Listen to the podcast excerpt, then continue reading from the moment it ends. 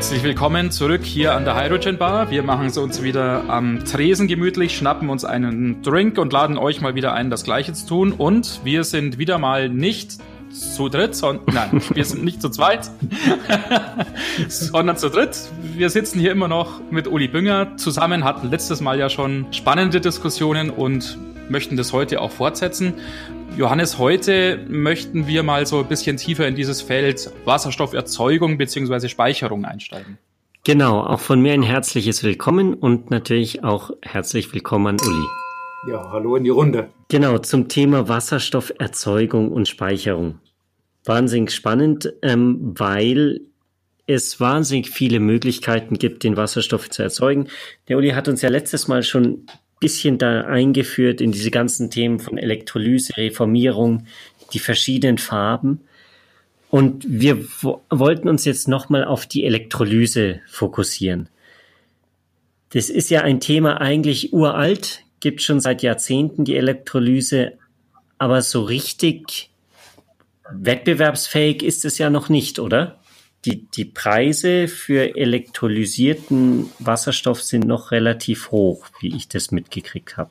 Die, die Vorbemerkungen sind genau richtig. Das ist eigentlich eine, eine uralte Technologie. Ich kann mich entsinnen, eines meiner ersten Projekte vor 30 Jahren bei der, bei der Ludwig Bölko Systemtechnik, äh, da ging es tatsächlich genau darum, eine Elektrolyse mit 100 Megawatt Leistung, Wasserstoffoutput zu retten über die, äh, die, die Verschrottung hinweg.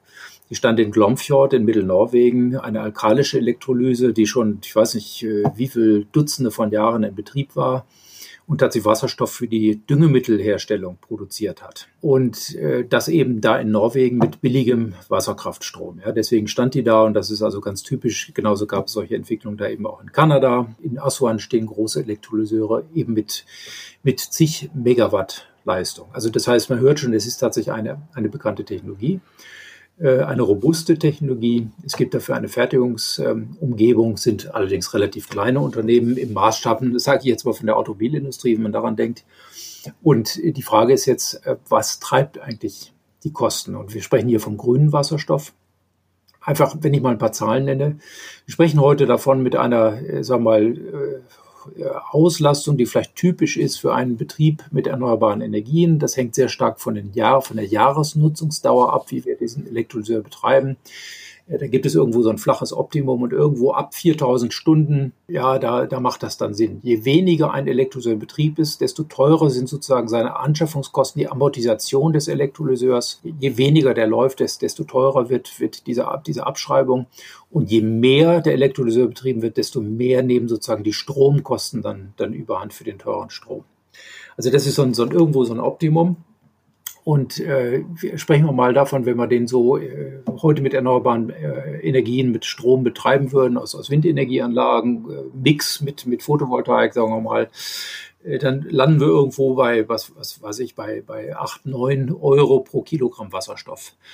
Jetzt muss man das vergleichen. Was kostet der Wasserstoff heute aus Erdgas erzeugt über die, über das, das Arbeitspferd sozusagen der, der Wasserstofferzeugung, nämlich die, die Dampfelektrolyse. Das liegt heute in der Größenordnung von zwei, zweieinhalb Euro pro Kilogramm äh, aus abgeschriebenen Anlagen, großen Anlagen äh, mit, mit 100.000 Kubikmeter dann sind das äh, vielleicht irgendwo auch mal 1,5 Euro pro Kilogramm. So, das heißt, da sind wir um einige Faktoren, äh, vielleicht nicht um Faktoren, sondern um, um einige Größenordnungen weg. Ähm, das heißt, äh, irgendwo diese, diese 8, 9, 10 Euro äh, gegenüber den 1,5 oder 2 Euro, da, da liegt irgendwo ein Faktor äh, 4 oder sowas dazwischen. So, wie kriegen wir das runter? Eigentlich hat man es eben schon gehört, dass also die Jahresvollbenutzungsdauer ist, ist eine wichtige Zahl die Investitionskosten für die Elektrolyseure und vor allen Dingen der Strompreis. So, wie beeinflusst man das Ganze? Also, sagen wir mal, die Reihenfolge habe ich vielleicht falsch schon genannt. Der Strompreis ist das Wichtigste. Der Strompreis, ähm, sozusagen, selbst wenn man den Elektrolyseur geschenkt bekäme, dann würde praktisch man immer noch irgendwo mit zwei, drei Euro pro Kilogramm rechnen müssen. Das heißt, alleine mit kostenfreier Energie wäre der elektrolytische, der grüne Wasserstoff teurer als der heute aus Erdgas hergestellte. Das heißt also, am Strompreis muss man was machen. Am Strompreis hat man bisher immer gesagt, naja, der ist am günstigsten, wenn ich den sozusagen den Strom bekomme zu Zeiten, wo es also einfach ganz viel erneuerbare Energie gibt, die, ich im Netz nicht loswerde. Also man sieht ja ab und zu Windräder dann äh, stehen, die, die äh, trotz Wind nicht genutzt werden. Das ist sozusagen der Überschussstrom. Wenn ich diese Windgeneratoren weiterlaufen lasse, in solchen Zeiten, dann, dann kostet mich der Strom so nahezu nichts. Und aha, dann komme ich ungefähr vielleicht auf diese zwei bis drei Euro pro, pro Kilogramm. Aber der Strom hat eben noch einen zusätzlichen Bestandteil. Das sind Gebühren, die auf die, auf die nackten Stromkosten draufkommen die, die EEG-Umlage, das sind irgendwelche Netznutzungsentgelte, das sind Steuern, äh, alle möglichen Beträge, vier oder fünf verschiedene Arten von, von Gebühren kommen da oben drauf, die machen halt den, den Wasserstoff relativ teuer. Deswegen die Forderung seitens äh, der Industrie, die diese Elektrolyseure verkaufen will, bitte macht den Strom günstiger, sorgt dafür, dass ihr diesen grünen Wasserstoff bevorzugt, steuerlich bevorzugt und äh, dann können wir hier auch ein großes Ab äh, Absatzfeld entwickeln, selbst für den grünen Wasserstoff. Also das ist ein ganz wichtiger Punkt. Was kostet der Strom? So, und dann kann man natürlich außerdem noch sagen, da ist diese regionale Komponente drin. Erneuerbarer Strom im Norden ist teurer als erneuerbarer, zum Beispiel aus Photovoltaikstrom im Süden. Wenn man den Elektrolyseur in die Sahara stellt, wo man also hohe Jahresnutzungsdauern hat, dann ist das eben auch ein Effekt, äh, der praktisch die, den, den Wasserstoff, den grünen Wasserstoff günstiger macht. Also das ist noch ein wichtiger Gesichtspunkt. Und das Letzte eigentlich ist sozusagen dann wirklich die, die Investkosten in Elektrolyse. Da sind jetzt zwei Dinge zu beachten. Erstmal die PEM-Elektrolyse. Das, das ist die Elektrolyse, die praktisch das umgekehrte Prinzip der PEM-Brennstoffzellen hat. Das ist eine Niedertemperaturtechnologie, arbeitet bei 60 bis 70 Grad, das ist eine protonenleitende Membran und äh, die funktioniert ohne einen flüssigen Elektrolyten. Das heißt, das ist eine, eine, eine einfache, eine, von daher robuste Technologie. Diese alkalischen Elektrolyseure, die haben immer noch so einen Laugenkreislauf. Das ist alles systemisch etwas komplexer, äh, ist zwar auch eingeführt und, und robust, aber die, die PEM-Elektrolyse, die so, ha, wenn man sich das so vorstellt, die ist am einfachsten. Das ist eine, eine trockene Elektrolyse, sage ich jetzt mal. Und die, die hätte man am liebsten auch deswegen entwickelt, weil man sich doch Synergieeffekte erhofft aus der Herstellung der PEM Brennstoffzellen, zum Beispiel für, für Pkw und, und, und der PEM-Elektrolyseure. Das ist irgendwo eine verwandte Technologie, elektrochemisch verwandt.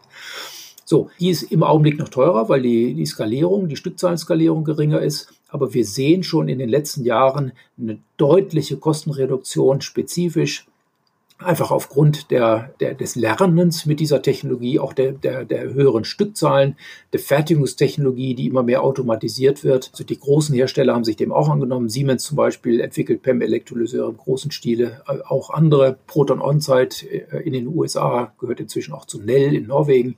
Also da, es gibt verschiedenste Aktivitäten überall auf der Welt verteilt an diesen PEM-Elektrolyseuren. Und wir haben gesehen, die Kosten sind zwar noch höher als von alkalischen Elektrolyseuren, aber sind nicht mehr so weit davon entfernt.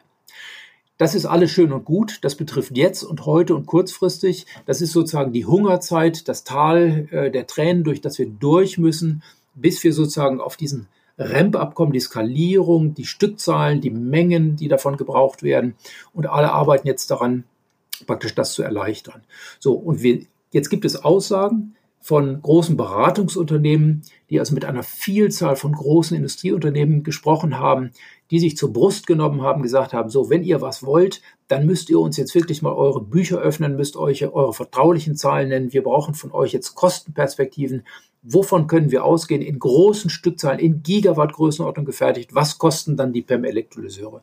Und da gibt es inzwischen Zahlen, die liegen irgendwo statt heute irgendwo 1500 Euro pro Kilowatt. Das ist so eine, so eine Einheit, die man da kennt. Investkosten spricht man da von 300, also Faktor 5 niedrige Investkosten. Also das ist mal ein wichtiger Faktor. Äh, tatsächlich für die Wasserstoffkosten, auch wenn praktisch diese, diese Investkosten runtergehen, ist das auch ein wichtiger Aspekt. Nicht so wichtig wie der Strompreis selber, aber ein wichtiger Aspekt. So, und jetzt kommt folgendes Interessante.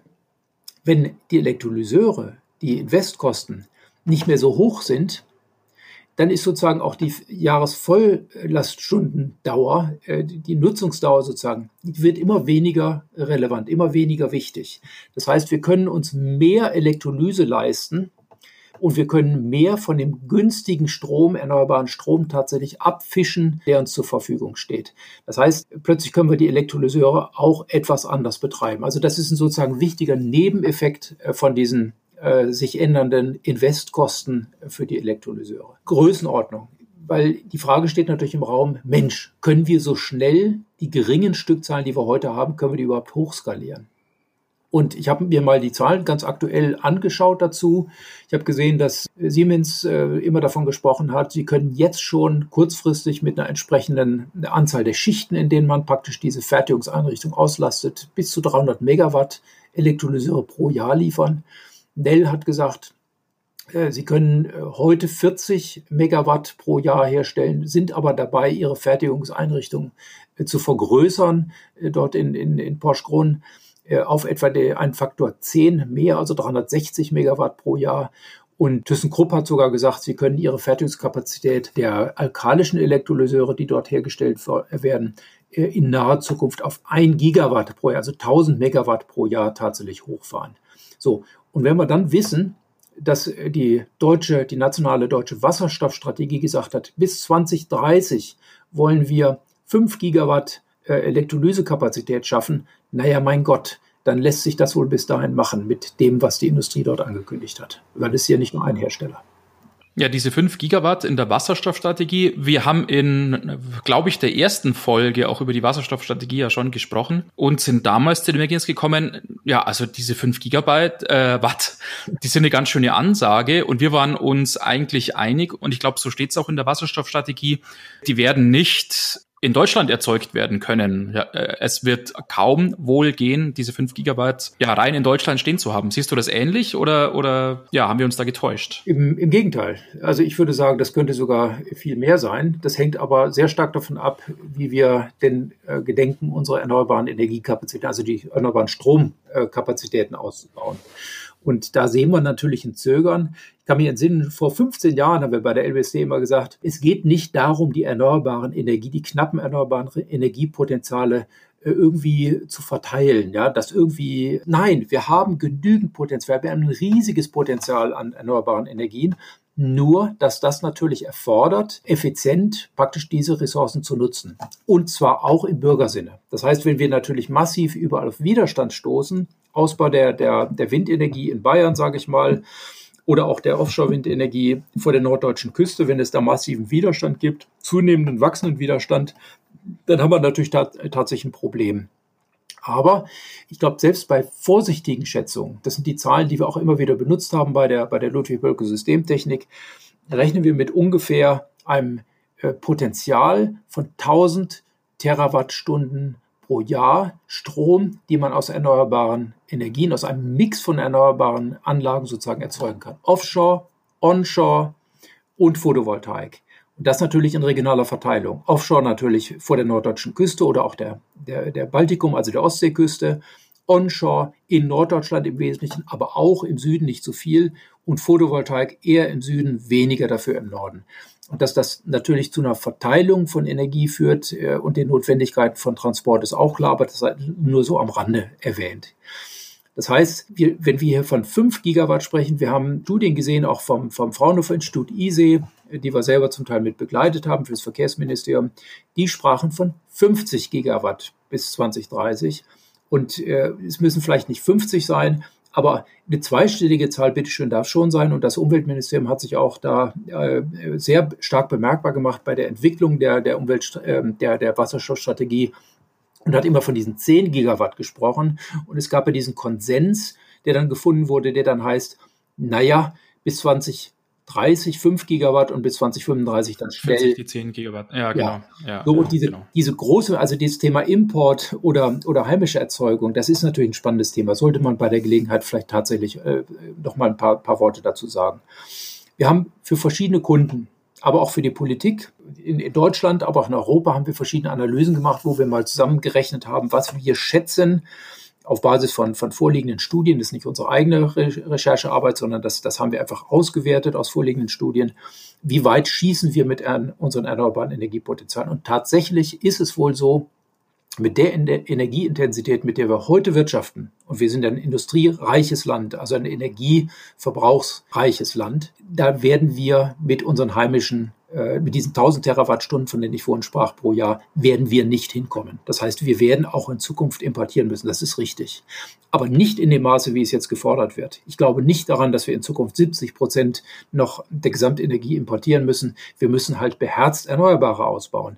Und das, das sehen wir anders, denke ich mal, an verschiedenen Stellen als die, als die, tatsächlich als die, die Bundespolitik. So, und äh, vielleicht noch auch erwähnt, wie sieht das in Europa aus? Wir haben dieselbe Übung gemacht unter Berücksichtigung aller äh, EU27-Länder. Das heißt, da sind natürlich dann auch Griechenland, Spanien, Italien, also die, äh, Portugal, die, die Solar, die einstrahlungsreichen Länder dabei, die windhöfigen Länder, die Länder, die vielleicht nicht so industrieintensiv sind wie, wie wir in Deutschland. Und siehe da, wir haben über Europa gerechnet, wenn wir denn wollten, wenn das ein übergeordnetes politisches Ziel wäre, Energieunabhängigkeit zu erreichen, könnten wir Europa mit eigenen erneuerbaren Energien alleine über den Strom versorgen. Nicht in Deutschland, aber in Europa ginge das. Braucht natürlich dann Verteilung, braucht politische Einigung, braucht entsprechende Transportinfrastrukturen, völlig klar.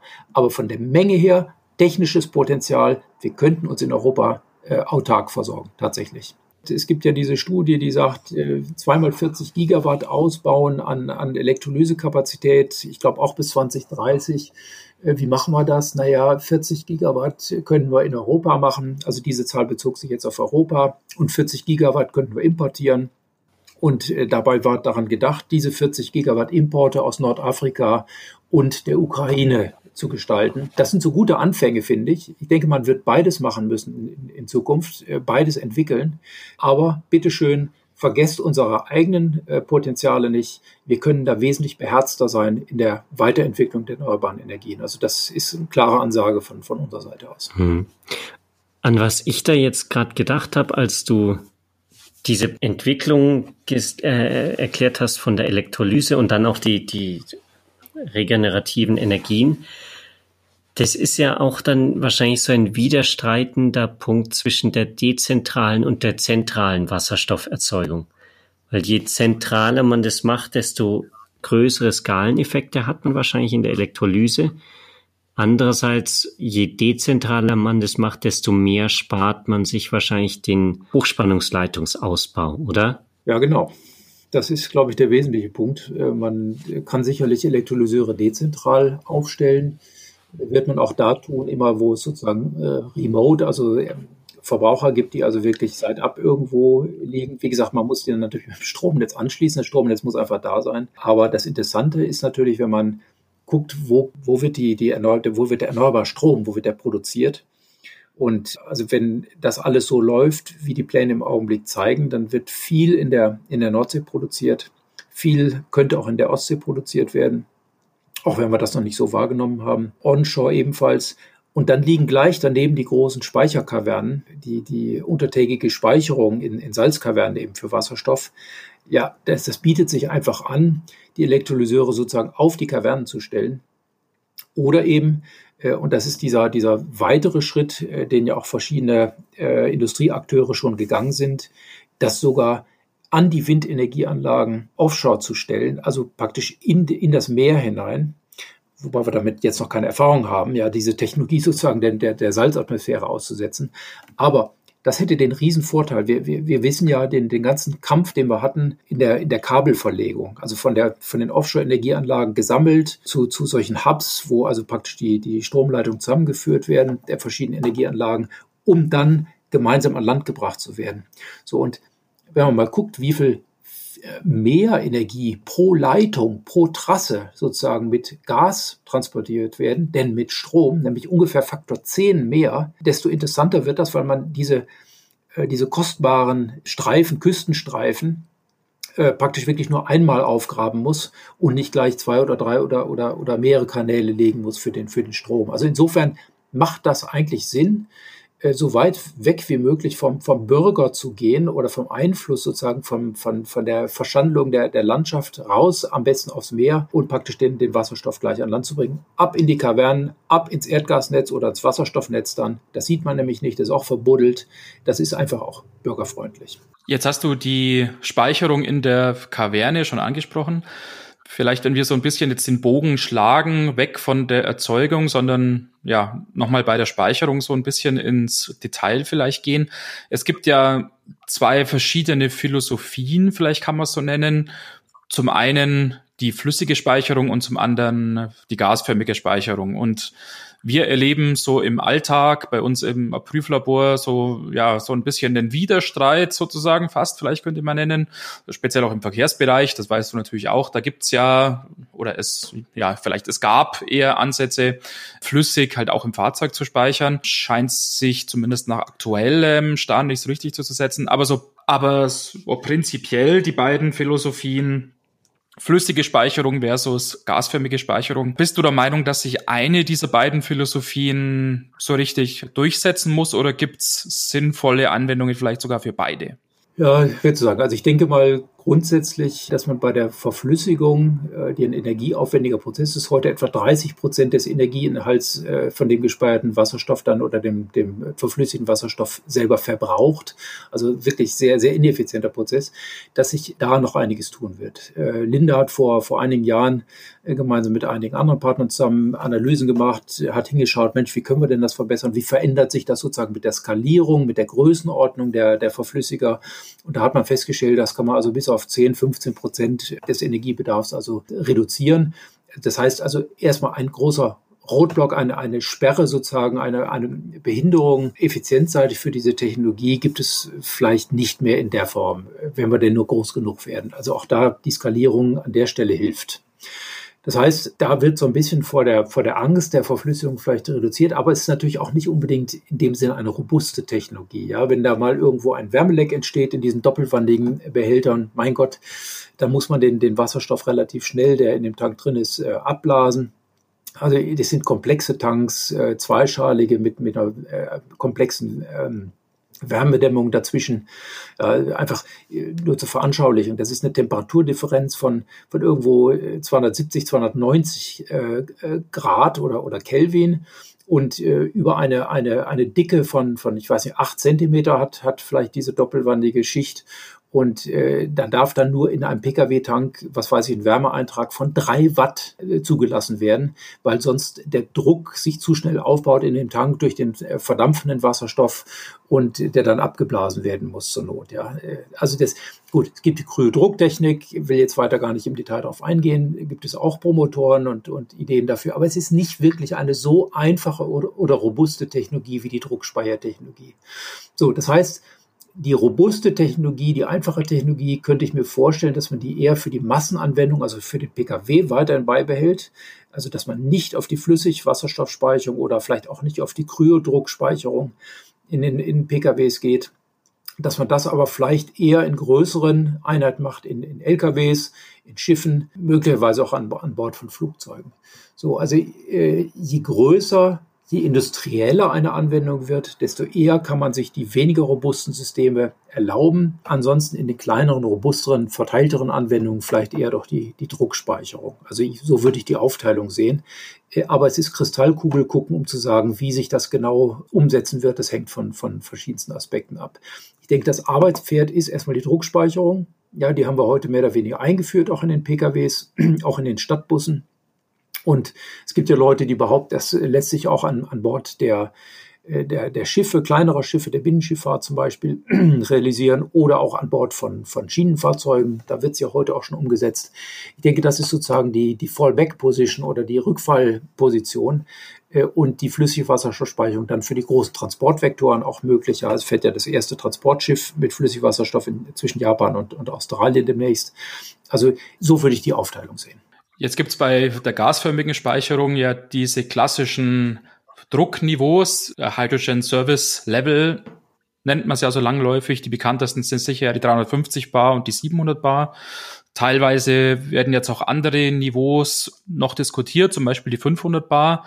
Siehst du diese Level, die sich jetzt so ein bisschen eingeführt haben, jetzt speziell die 700 Bar als passend an? Oder würdest du sagen, vielleicht haben diese 500 Bar auch Vorteile oder sind vielleicht in gewisser Hinsicht ein, ja, vielleicht gesunder äh, Kompromiss oder sowas? Äh, total spannendes, aber auch heikles Thema. Ja, also da habe ich mir schon ganz häufig eine blutige Nase ge äh, geholt und das, was ich jetzt sage, das, das sage ich wirklich äh, als, als Uli Bünger und das sage ich nicht sozusagen in Vertretung der, der LBST oder der klar. weil es sensitiv ist. Ja, und das darf, darf ich, denke ich, inzwischen.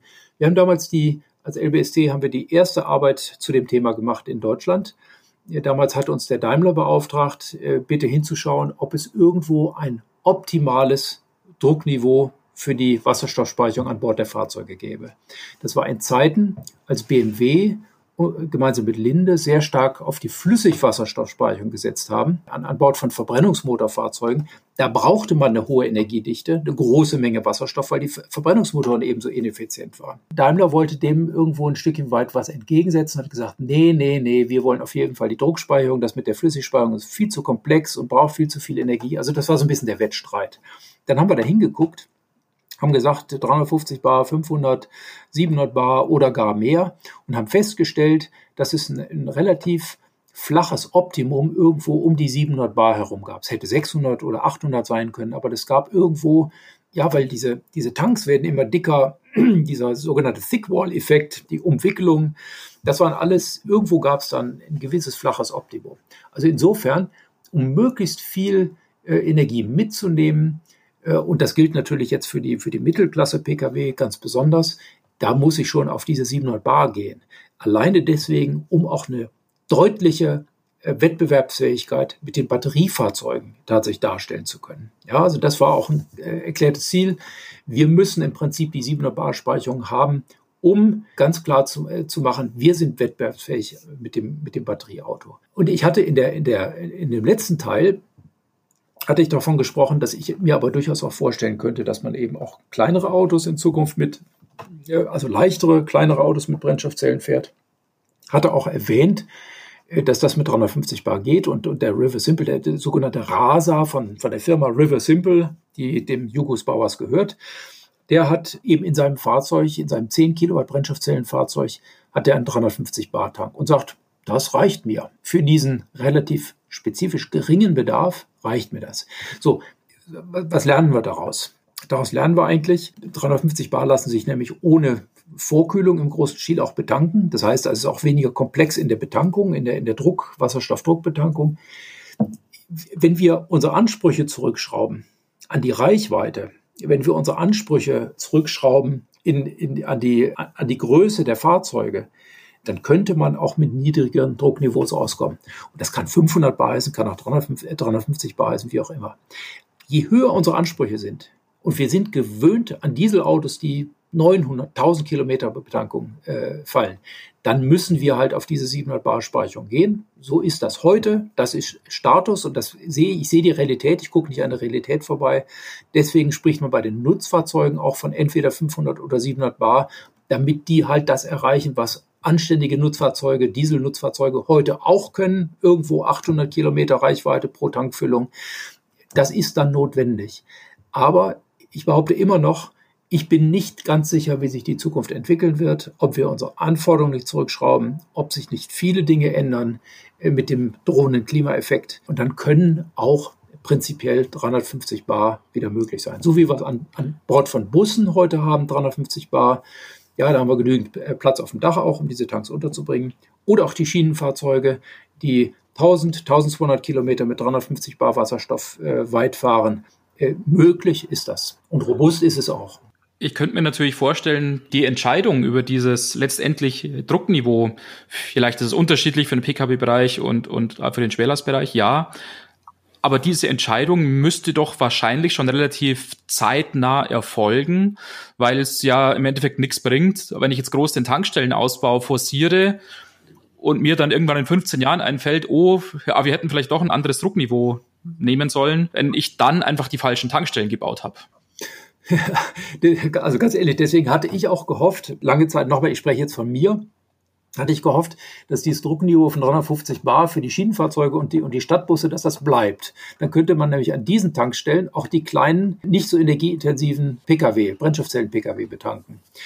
Wenn es jetzt aber, sagen wir mal, eine Einigung gibt und das ist dann einfach die, die normative Kraft des Faktischen, wie es so schön heißt, ja, das ist dann sozusagen selbstbestimmend irgendwann, wenn ja, genau. der 700 Bar überall eingeführt wird, für PKWs, ja. für LKWs, meinetwegen auch für, was weiß ich, für, für, für Schiffe oder auch für, für, für Stadtbusse, ja, dann haben wir es halt gesehen. Ja, dann, dann ist es halt so. Da klemme ich den Schwanz äh, ein und, und, und, und sage nichts mehr.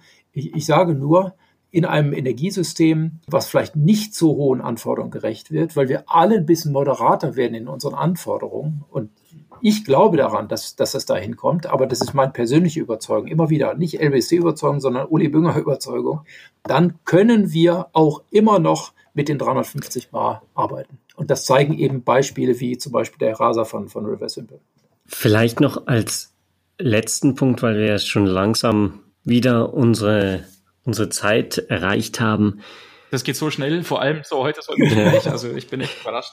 Siehst du jetzt noch andere Speicheralternativen, die, die das Potenzial haben, aus diesem Forschungsstand rauszukommen? Also man hört ja von diesem LHC zum Beispiel, von irgendwelchen alten Gemischen.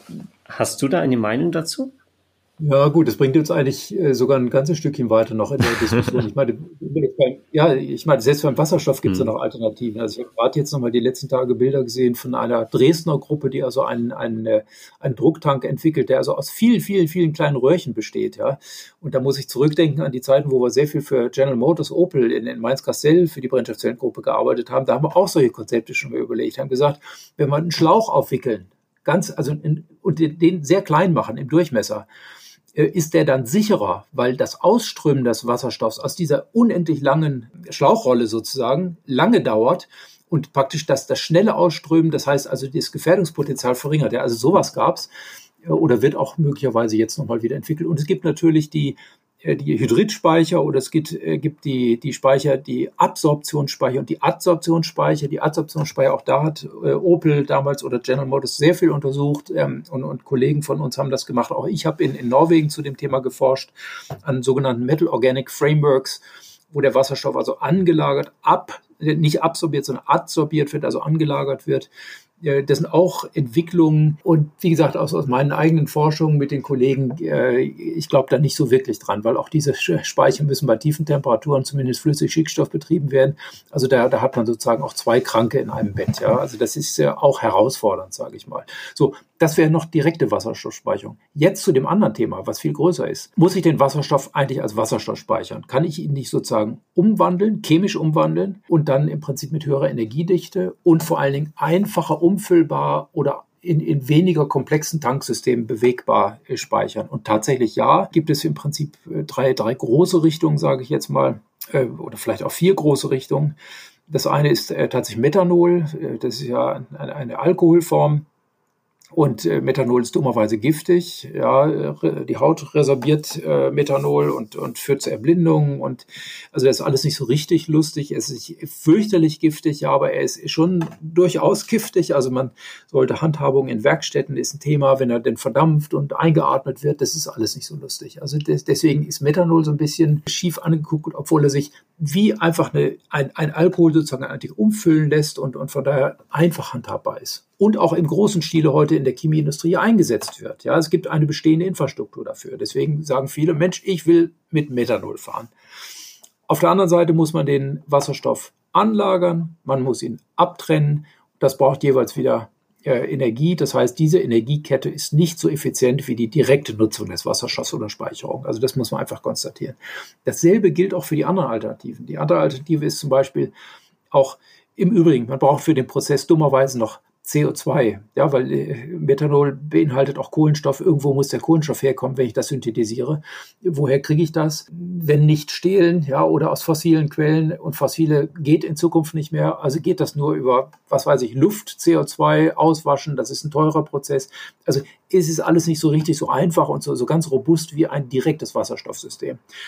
NH3, Ammoniak hört man schon, NH3, N ist Stickstoff, H3, also drei Wasserstoffatome.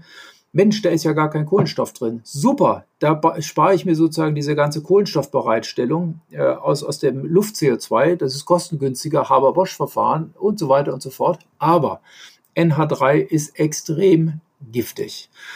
Und äh, bereitet riesige Probleme sozusagen im Handling, im Industriebereich. Mein Gott, auch da im großen Stil tun wir das heute für die Düngemittelherstellung. Ja, geht die Industrie mit dem Zeug um. Aber Ammoniak in jeder Hand zu geben, das ist einfach so ätzend, wenn, wenn äh, bestimmte Mengen sozusagen aus, aus den Tanks äh, entkommen. Das will man nicht wirklich im, im privaten Bereich haben. Also das ist, äh, denke ich, eine große Herausforderung, der wir begegnen müssen. Und diese Frage müssen wir stellen, bevor wir über die Energietechnik, über die Effizienz, die Kosten nachdenken. Erstmal das Gefährdungspotenzial. Das ist äh, vor allem, äh, vor allem, äh, vor allen Dingen wichtig. Dann angesprochen, LOHC sind die sogenannten Liquid Organic Hydrogen Carriers, also flüssige Wasserstoffabsorptionsmaterialien. Das kann man sich vorstellen wie, wie ein Öl. Äh, ein Wärmeträgeröl wird heute im großen Stil auch produziert von der, von der Raffinerieindustrie und hat eben die Eigenschaft, Wasserstoff tatsächlich einbauen, zu chemisch einbauen zu können in seine Strukturen. Gibt es auch ein tolles Programm hier in, in, in Bayern, in Erlangen, das Material war früher mal giftig, ist inzwischen nicht mehr. Man hat also chemische Materialzusammensetzungen gefunden, äh, die das alles sehr gut handhabbar machen. Das Zeug ist ungiftig, das kann man wie ganz normal Dieselkraftstoff äh, umfüllen. Aber es braucht eben auch wiederum Energie beim Anlagern des Wasserstoffs an dieses Material und beim Abtrennen. Und in Summe sind das etwa 30 Prozent des Energieinhalts von dem Wasserstoff, der immer liefert. Dann kommt dazu, dass es eine Degradation gibt. Das heißt, ich verliere mit jedem Mal äh, hin und her füllen, verliere ich wieder äh, von, von dem Energieträger, den ich sozusagen kostenmäßig wieder berücksichtigen muss. Ich habe hohe Investkosten für dieses Wärmeträgeröl, was ja immer hin und her gefahren wird. Ja, man fährt nicht leer zurück, sondern man fährt mit, mit irgendetwas Entladenem zurück. Und äh, der Wasserstoff, der entsteht, ist auch nicht unbedingt sofort rein, sondern muss man eine gewisse, gewisse äh, Reinigungsaufwände treffen.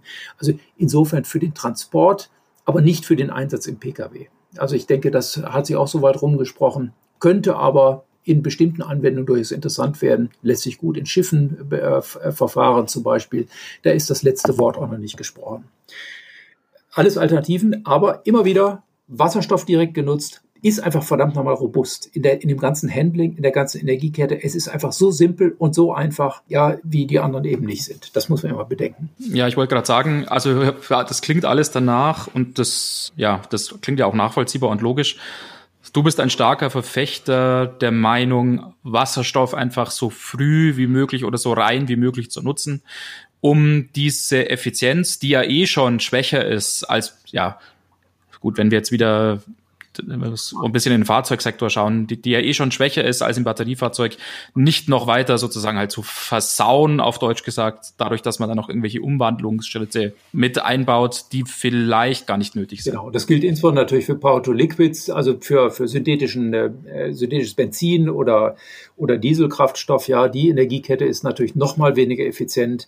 Das heißt, wenn ich über, über Fischer-Tropsch ähm, und noch einen Schritt weiter sozusagen dann tatsächlich diese synthetischen äh, Kraftstoffe, die ich heute kenne, äh, mache, so dass man im Prinzip Verbrennungsmotoren weiter betreiben können. Um Himmels Willen, da haben wir dann nicht mal den, den Vorteil der, der Brennstoffzellenantriebe. Ja, also da wird es einfach teuer, ressourcenintensiv, also Ressourcen auch im Sinne von schlechte Ausnutzung der verfügbaren, knappen, äh, erneuerbaren Energiequellen also das ist einfach dann auch eine nicht so robuste Gesamtstrategie, behaupte ich mal. Das heißt, man sollte eigentlich vermeiden jetzt, ach, wir können ja alles so weitermachen, wir können unsere äh, Strukturen äh, so behalten, wie wir sie heute haben. So einfach ist das eben nicht. Wir müssen dafür bezahlen mit Ressourcen und wir müssen äh, dafür bezahlen mit Geld. Ich glaube, das ist ein gutes Schlusswort, gerade im Hinblick auf die Uhr. Es wird immer später. Es war sehr, sehr interessant.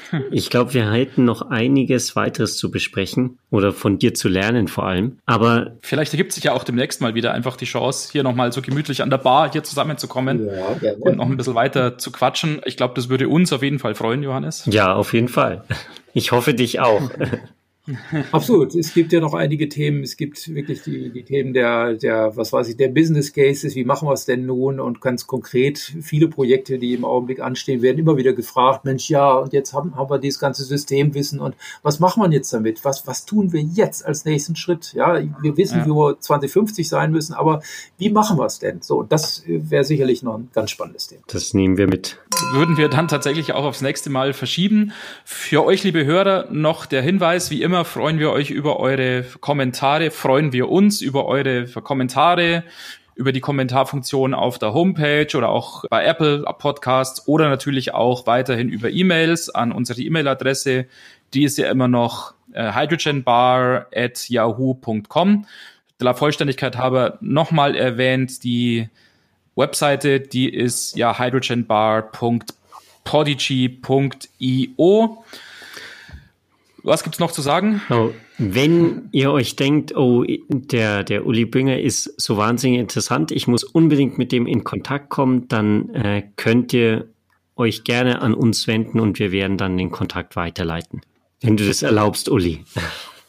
Ja, ja, doch, ganz gerne. Dank, danke auch von mir. Äh, sind immer für alle Schandtaten bereit. Ja, sehr gut. Ansonsten vielen Dank fürs Zuhören und ich glaube, mehr äh, gibt es dann für heute auch nicht zu sagen. Wir gehen wieder nach Hause sozusagen und hören uns dann beim nächsten Mal wieder. Vielen Dank für heute. Macht's gut. Bis bald. Bis dann. Danke, danke. Tschüss.